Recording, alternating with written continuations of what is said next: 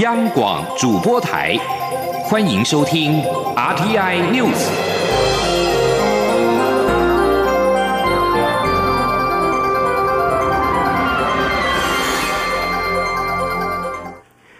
各位好，我是李自立，欢迎收听这一节央广主播台提供给您的 RTI News。黑鹰直升机在二号失事，酿成严重死伤。军方在三号寻获了飞行资料记录器，也就是俗称的“黑盒子”，送往国家运输安全调查委员会厘清噪音。运安会今天也把相关的资料移交给国防部。运安会官员今天透露，机械因素百分之八十可以排除，天气部分从黑盒子内容来看，百分之八十到百分之九十。排除下沉气流的几率，而人为因素的部分还需要进一步的分析。运安会官员也表示，虽然百分之八十排除机械的因素，但是还是有百分之二十的几率。另外，运安会官员也表示，国防部也希望请运安会利用三 D 动画的方式还原原因。蔡英文总统今天下午。针对黑鹰直升机的失事事件，再度到台北宾馆向参谋总长沈一鸣等八位殉职的将士致意，并带回了宜兰东澳空军第一雷达分队官兵写给沈一鸣及总士官长韩正红的留言，亲手贴在追思板上。许多民众都到台北宾馆手持白玫瑰跟白蜡烛，向殉职的将士致意，场面肃穆哀伤。记者欧阳梦平的报道。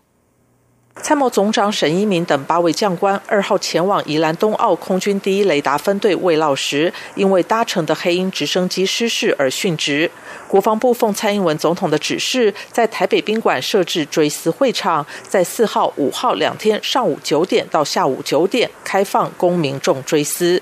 蔡总统四号下午前往宜兰东澳空军第一雷达分队慰劳，完成沈一鸣未尽的任务后，再度到台北宾馆向殉职的将官致意，并将第一雷达分队官兵写给沈一鸣以及总士官长韩正红的留言带回，亲自贴在追思板上。总统说：“我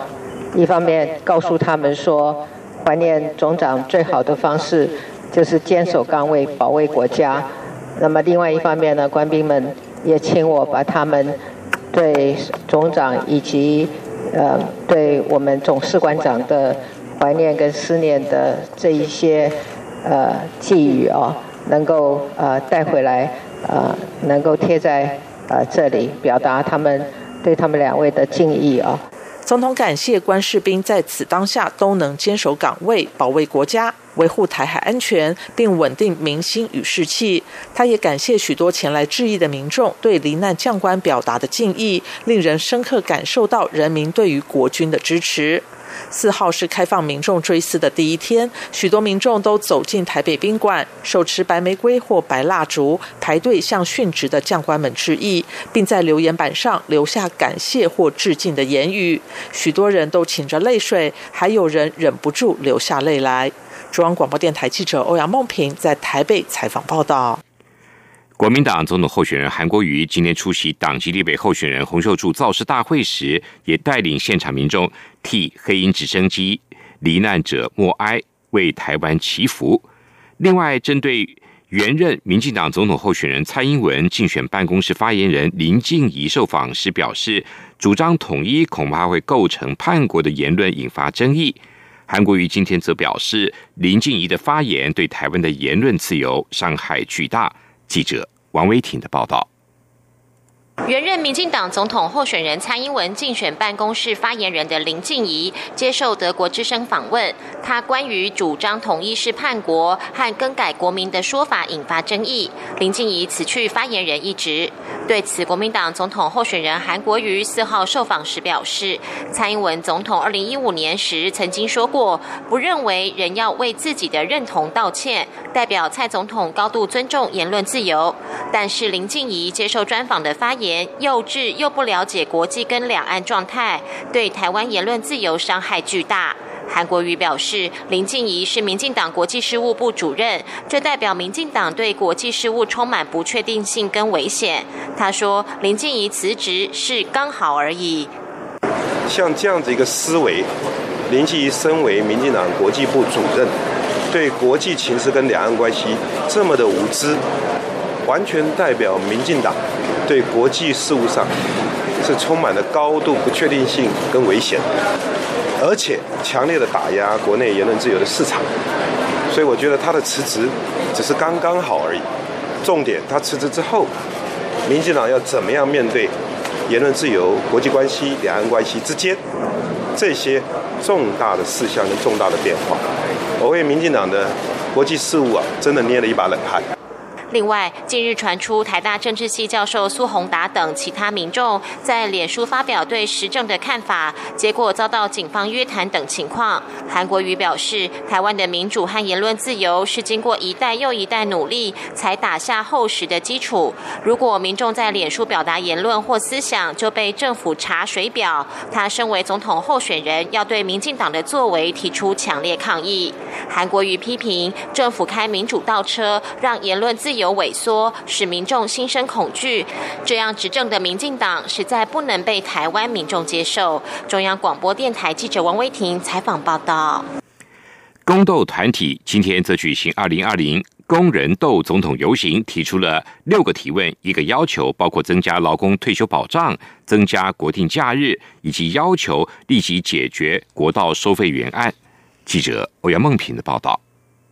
工斗团体四号下午展开游行，从国民党中央出发，依序前往亲民党中央、民进党中央，最后集结在立法院，以行动剧、演讲等方式表达对劳工政策的看法。工斗团体提出六个提问，一个要求，在增加劳工退休保障部分，包括是否愿意保证劳保年金不休二，并针对企业增税设立基础年金；是否愿意将劳退薪制雇主提拨百分之六提高到百分之九。游行总指挥宜兰县产业总工会理事长吕学明说：“当时陈局在劳委会。”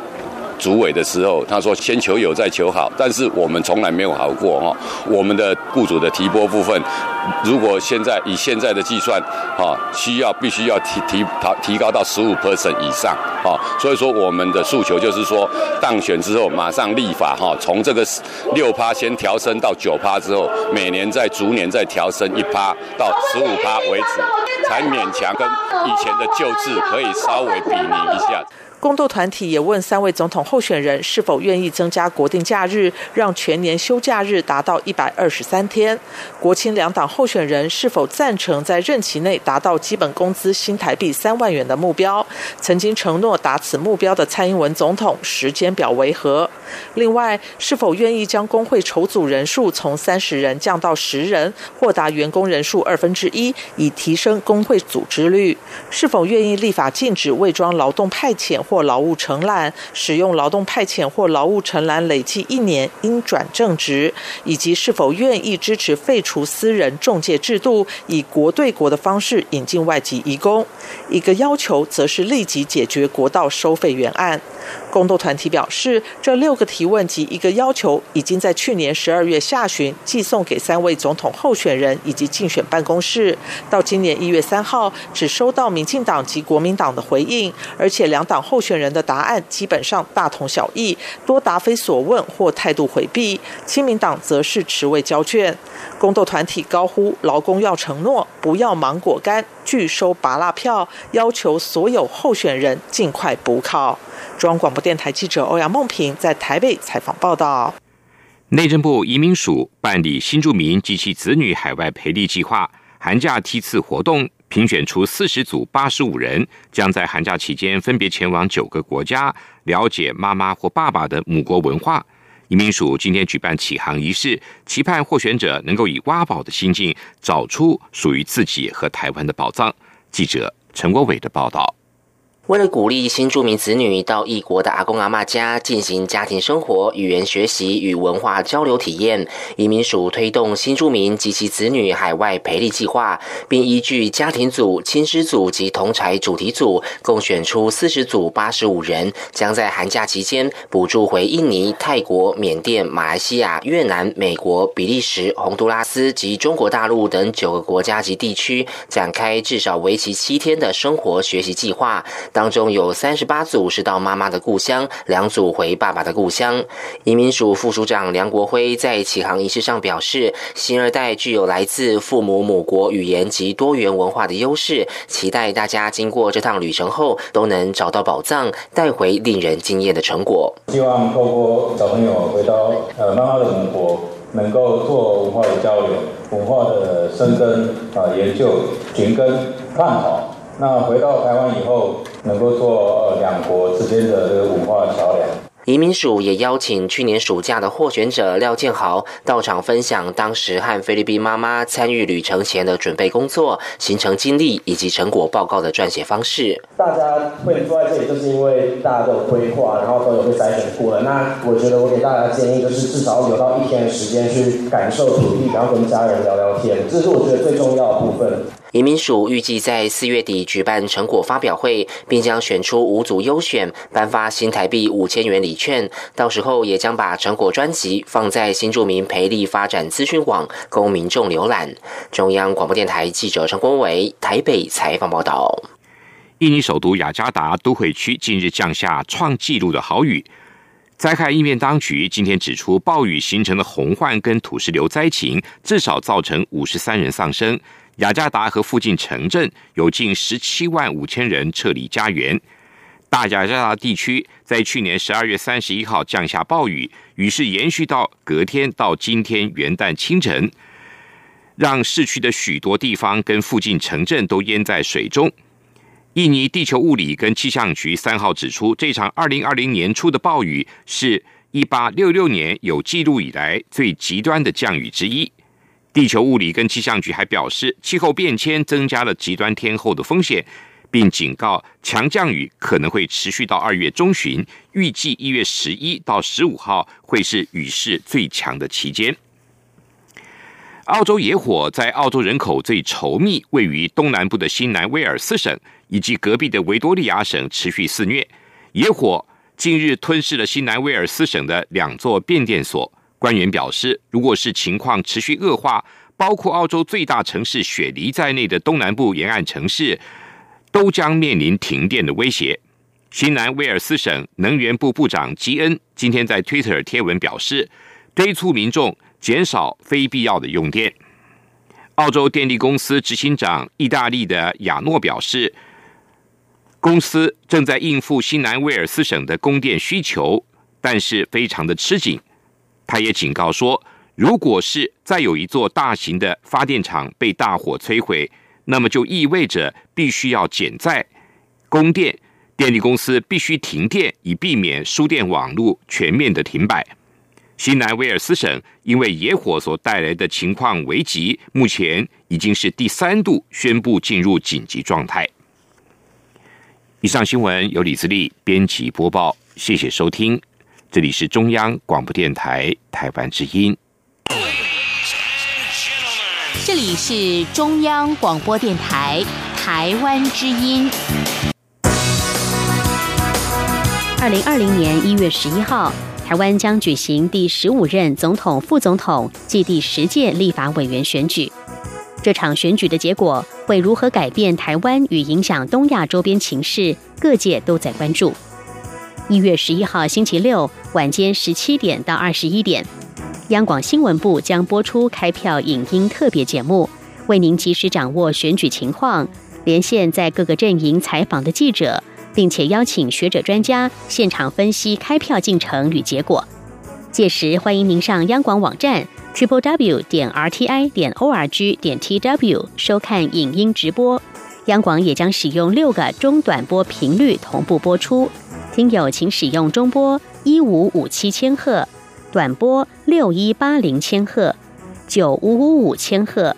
九六六零千赫、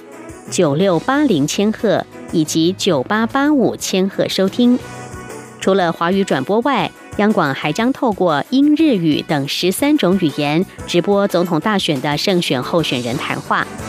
一月十一号晚间十七点，欢迎您锁定央广频道，共同关心二零二零大选台湾的选择。